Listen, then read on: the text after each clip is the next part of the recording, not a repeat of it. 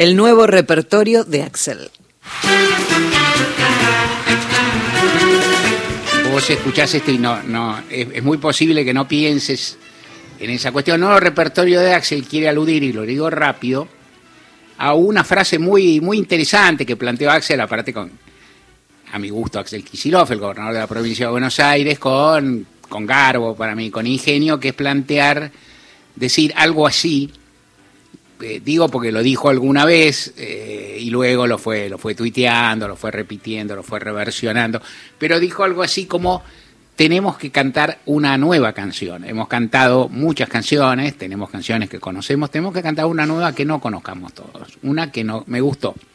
Me gustó la idea de una que no sepamos todos, en el sentido que se le quiere dar. Vos pensaste que yo me refería a Axel, el músico que no sé quién es, pero sé que existió, Lorena. ¿Quién era ese Axel? Un rubio, alto también, casi casi un Photoshop. Es muy conocido, muy famoso, no importa. No, claro, está bien, pero entonces no era Kisilov, porque Kisilov No, es no. rubio, pero no es alto. No, de hecho hizo hasta una publicidad de jabón en polvo. Ajá. No lavas la ropa vos, porque si no tendrías que Yo, la- yo ahora, Axel, en este ¿no? momento, en este momento no, pero bueno, he, he vivido solo. Este, y me he ocupado no tanto. Eh, en fin, Axel Kicillof, gobernador de la provincia de Buenos Aires, entonces, no el cantante Axel, que ¿cuándo era? ¿La década del 20? Pues yo me acuerdo de cada cosa, no. No sé si ya se está, sigue Sí, está, actuando. está Ah, sí, sí, sí, sí. Ah, bueno, 2010, pensá en los 2000 En los 2000, Es muy bien, joven. bien, por eso, está muy bien. O sea, algo que pasó en este siglo, que eso me reconforta bastante. En todo caso, en este siglo, el gobernador Axel Kicillof, quizá él está, por, por no establecer una competencia, que, que, yo, que a cada uno le puede parecer o no, uno de los dirigentes más promisorios del peronismo, el gobernador que ganó una elección, que construyó una, un grado de legitimidad y aprobación propia, que la sostiene en buena medida, según revelan no ya las encuestas, sino el resultado de las primarias, que tiene posibilidad de ser reelecto, que tiene un equipo que para mí es un, realmente es una figura más que interesante de un peronismo que está en problemas y que justamente tal vez esto es lo que alude la frase, de, la expresión de Kisilov que me parece súper interesante para empezar a conversar. ¿Qué es lo que dice Kisilov? Entonces, tiene que haber, ¿qué tiene que haber? Una renovación del peronismo, nuevos planteos, un planteo generacional. El peronismo tiene muchos años, hay quien le atribuye inclusive a su partida de nacimiento el comienzo de las desdichas argentinas. Hay gente así, ¿no? Hay gente para todo, qué sé yo. ¿Qué le vas a hacer? No te enojes, no ¿qué le vas a hacer? Y el peronismo, como el peronismo nació en 1945 y sigue vigente, bueno, fue cambiando sus planteos, su discurso. Tal vez no lo que uno podría llamar los trazos más gruesos de su ideología, de su cosmovisión, de la idea que tiene del mundo, pero sí se fue adecuando a los tiempos, cambiando mensajes y que yo no es lo mismo ser una fuerza que llega de modo bastante rápido y expeditivo al gobierno, a un gobierno democrático y a dos gobiernos democráticos que no alcanza a terminar, que ser una fuerza proscripta, perseguida, con su líder exiliado, su la, la figura de Evita ultrajada y todo eso. Es decir, esas cosas a cualquiera le cambian la cabeza y a uno también. Y por otra parte, el mundo también cambia. De repente aparece el Fondo Monetario en la Argentina, antes no estaba. De repente la Guerra Fría evoluciona como evoluciona. De repente los el Estado, el, el, pe- no es decir, en la, en la Argentina y en el mundo comienzan experiencias de revueltas juveniles de todo tipo. En la región comienzan también revueltas populares y a veces organizaciones armadas que frente a determinadas dictaduras, como era la que había en Argentina, deciden participar y dar lucha y demás. Y todo esto aparece la conferencia, la primera conferencia del clima en Estocolmo, de la que Perón se entera y nadie entiende cómo, se entera bárbaro, esto es bárbaro. Eh, Perón se entera y les manda una carta a la conferencia de Estocolmo. Una carta manuscrita, notable la carta. Vos sabés que yo no me dedico, en general no soy, no soy un gran rastreador, alguna vez fui, pero no soy un gran rastreador de los textos de Perón, pero Perón les manda una carta donde explica, todo firmada, con el Perón tenía como solía suceder en esa época, una firma con rúbrica muy, trabajada y una letra que yo jamás tuve, ¿no? Digo, en fin, yo el peor de todos, pero en general ¿no? una, una letra muy laburada y demás. En, en, determinados lugares se enseñaba caligrafía, ¿no? Mi viejo le enseñaba caligrafía, como que no, y mi viejo que también tenía, era muy torpe como yo, viceversa. Eh, sin embargo, tenía una letra trabajada, prolijita, qué sé yo, etcétera, etcétera. Bueno, Perón le manda esa carta con rúbrica a esa cumbre de Estocolmo y les dice una cantidad, formula una cantidad de planteos respecto de los riesgos de lo que ahora llamamos cambio climático, en esa época llamado de otra forma, la destrucción ecológica y demás, que son muy, muy avanzados. Y a veces hay quien se pregunta, como Perón que está en Madrid rodeado de gente rara, ¿no? encerrado en un, no, es decir, encerrado en pleno franquismo, se enteró de, esa, estamos hablando, ¿no? De los años, de, estamos hablando hace muchos años, ¿no? No es que eso salía en internet, lo daban por la tele, en España, ¿no? Sí, va. Eh, se enteró. Perón entonces llegó, Perón fue, volvió a la Argentina y en algún momento, que por ahí ya interesa, lo que empieza a pasar en toda la historia del peronismo es que la renovación, la idea de o la idea de la necesidad de renovación en el peronismo, por decirlo de alguna forma, no es ninguna novedad.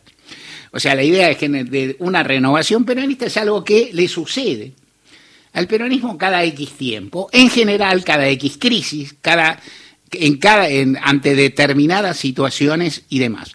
Perón se encuentra con una juventud desafiante, no voy a contar toda la historia del peronismo, quédate tranquilo, a ver música, ni, ni se te ocurre. Lore tiene una columna preciosa, tranqui. Eh, Perón vuelve y se encuentra con una juventud a la que él, por un lado, le dice que es maravillosa y por otro lado lo desafía. Las cosas de la vida son así. Y entonces Perón empieza, cuando ya está llegando 71, 72 y se ve la inminencia de las elecciones, Perón, que hasta ese entonces, según sus propias palabras, era como una especie de padre eterno y bendecía a todos, empieza a verse y en algún momento aparece uno de esos hermosos discursos en que o aparecen dos o tres y los estoy mezclando y tanto da, en los cuales él dice, bueno, la juventud es maravillosa, pero no hay que decírselo todo el tiempo. La juventud es maravillosa, pero tampoco hay que tirar un viejo por la ventana todos los días, decía Perón. Y entonces, y entonces, ¿qué hacían los jóvenes? No aplaudían y tiraban un viejo. La, cuestión funcionaba así. Entonces, ¿qué pasaba? Había una discusión sobre la renovación del peronismo, esa discusión, para algunos no, la renovación no era necesaria, para algunos la renovación estaba inscripta dentro de la vuelta del peronismo, para otros la renovación era un tránsito a un socialismo, no del todo definido, pero algo. En fin, había una, una severa discusión. Cuando vuelve la democracia, el peronismo vuelve y vuelve bastante del freezer, que es lo que pasa en general con los partidos políticos después del periodo de la, de la dictadura, con una gran dinámica del movimiento de derechos humanos y una pobre dinámica de las fuerzas políticas, tal vez con la excepción, con algunas irrupciones, surgen algunas figuras. Las figuras que surgen tienen algo que ver con el movimiento de derechos humanos. Raúl Alfonsín, Augusto Conte, ¿no? Es decir, no, no quiero simplificar con esto, ni mucho menos ni hacerte un trazo demasiado rotundo sobre un periodo muy rico. El peronismo sale del freezer tal como entró y sale mal. O sea, sale con figuras eh, vetustas, con figuras desacreditadas, con figuras ligadas al gobierno de Isabel Martínez de Perón, mirando de distintas, no importa acá hacer un, eh, porque no es, no, esto no es una una crónica a fondo, no importa acá hacer un mensaje detallado, pero Italo Luder, el mismo José, el mismo de Olindo Vittel y Lorenzo Miguel estaban en los, estaban en el candelero en, el 76, e inclusive no eran tan oficialistas en el 76, si me apuras, pero en cualquier caso estaban ligados a esa historia y fueron mariscales de una derrota brava.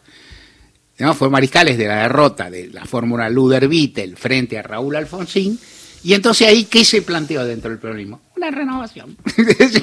ahí surgió la idea de una renovación que en ese momento, recuerdo, eh, había quien miraba con recelos en qué sentido.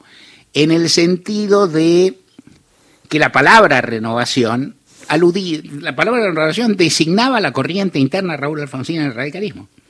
O sea, es decir, los que proponíamos pues uso este colectivo, uno no era nadie, pero los que estamos incluidos en un colectivo que pretendía discutir el peronismo, pero a la vez competir con el nuevo radicalismo, usamos esa palabra. Y bueno, era el signo de los tiempos, había un reconocimiento, ¿qué había ahí? En el fondo, por ahí le faltaba imaginación al que se lo puso, que pero era el reconocimiento de los tiempos.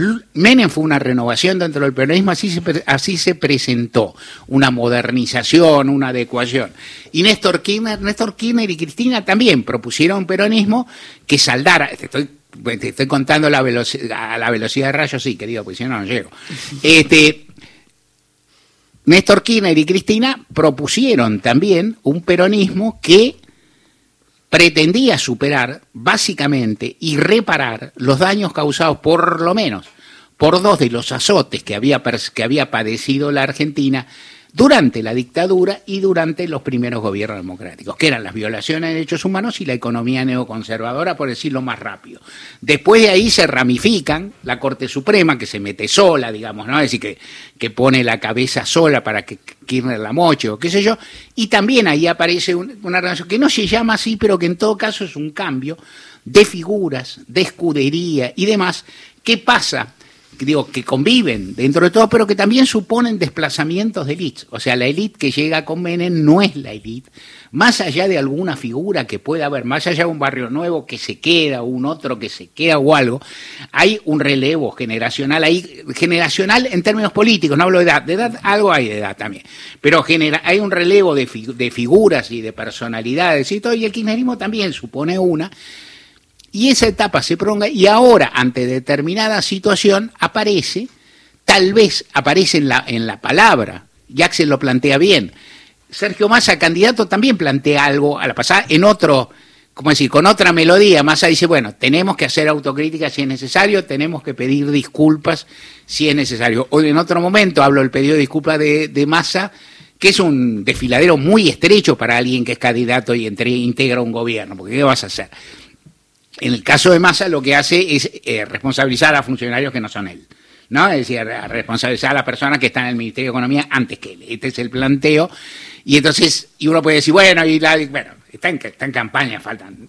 Esta discusión es no pertinente, pero hay algo que dice Massa que es interesante, que hay que repensar. ¿Hasta dónde lo dice Massa? Massa habla en un planteo de gestor, me parece a mí, hasta donde llega su palabra, que insisto, ha de tener límites, hasta donde llega su palabra, me parece que plantea remover lo que se hicieron mal, repensar lo que se hizo mal y en un planteo para conversar contigo y seguirla cualquier día de estos, a mí me parece más abierta, más amplio el planteo de Axel, decir, hay que pensar más, hay que tener otra versión, hay que cantar, lo de cantar otra canción me gusta especialmente por esto, porque tiene, tiene cierto, un fraseo de metáfora que siempre cae bien, y sobre todo y entonces ahí es cuando uno llega y llega poco y lo que uno dice no es uno, uno es yo mismo eh, y no es suficiente, pero empieza a decir, bueno, hay, hace mucho tiempo que no se entiende cuál es, que no se capta cuál es la Argentina real.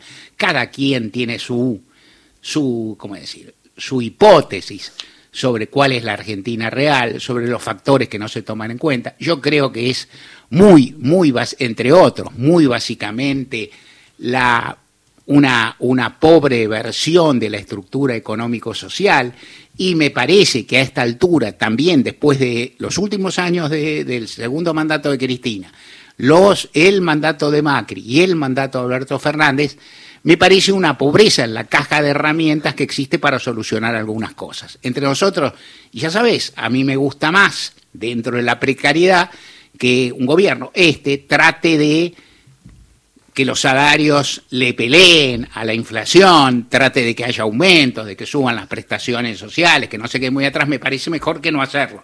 Y me parece mucho mejor que podarlas o dejarlos en la calle. Macanudo. Pero a la vez esa herramienta no es suficiente. Y ahí, y ahí pinta otra cuestión que está para seguir luego, que es no solo me parece no es suficiente porque no resuelve el intríngulo, sino que nunca, tal vez, nunca será suficiente porque está planteando mal el problema. O sea, no es que la herramienta no alcance, que no alcanza, no es que la herramienta sea nula, porque no lo es. En la Argentina, eh, que haya trabajo, aunque el trabajo no alcance, es menos peor que que no haya trabajo. O sea, eso así. Ahora, conformarse con eso es complicado y perseverar en ese, en ese esquema es riesgoso.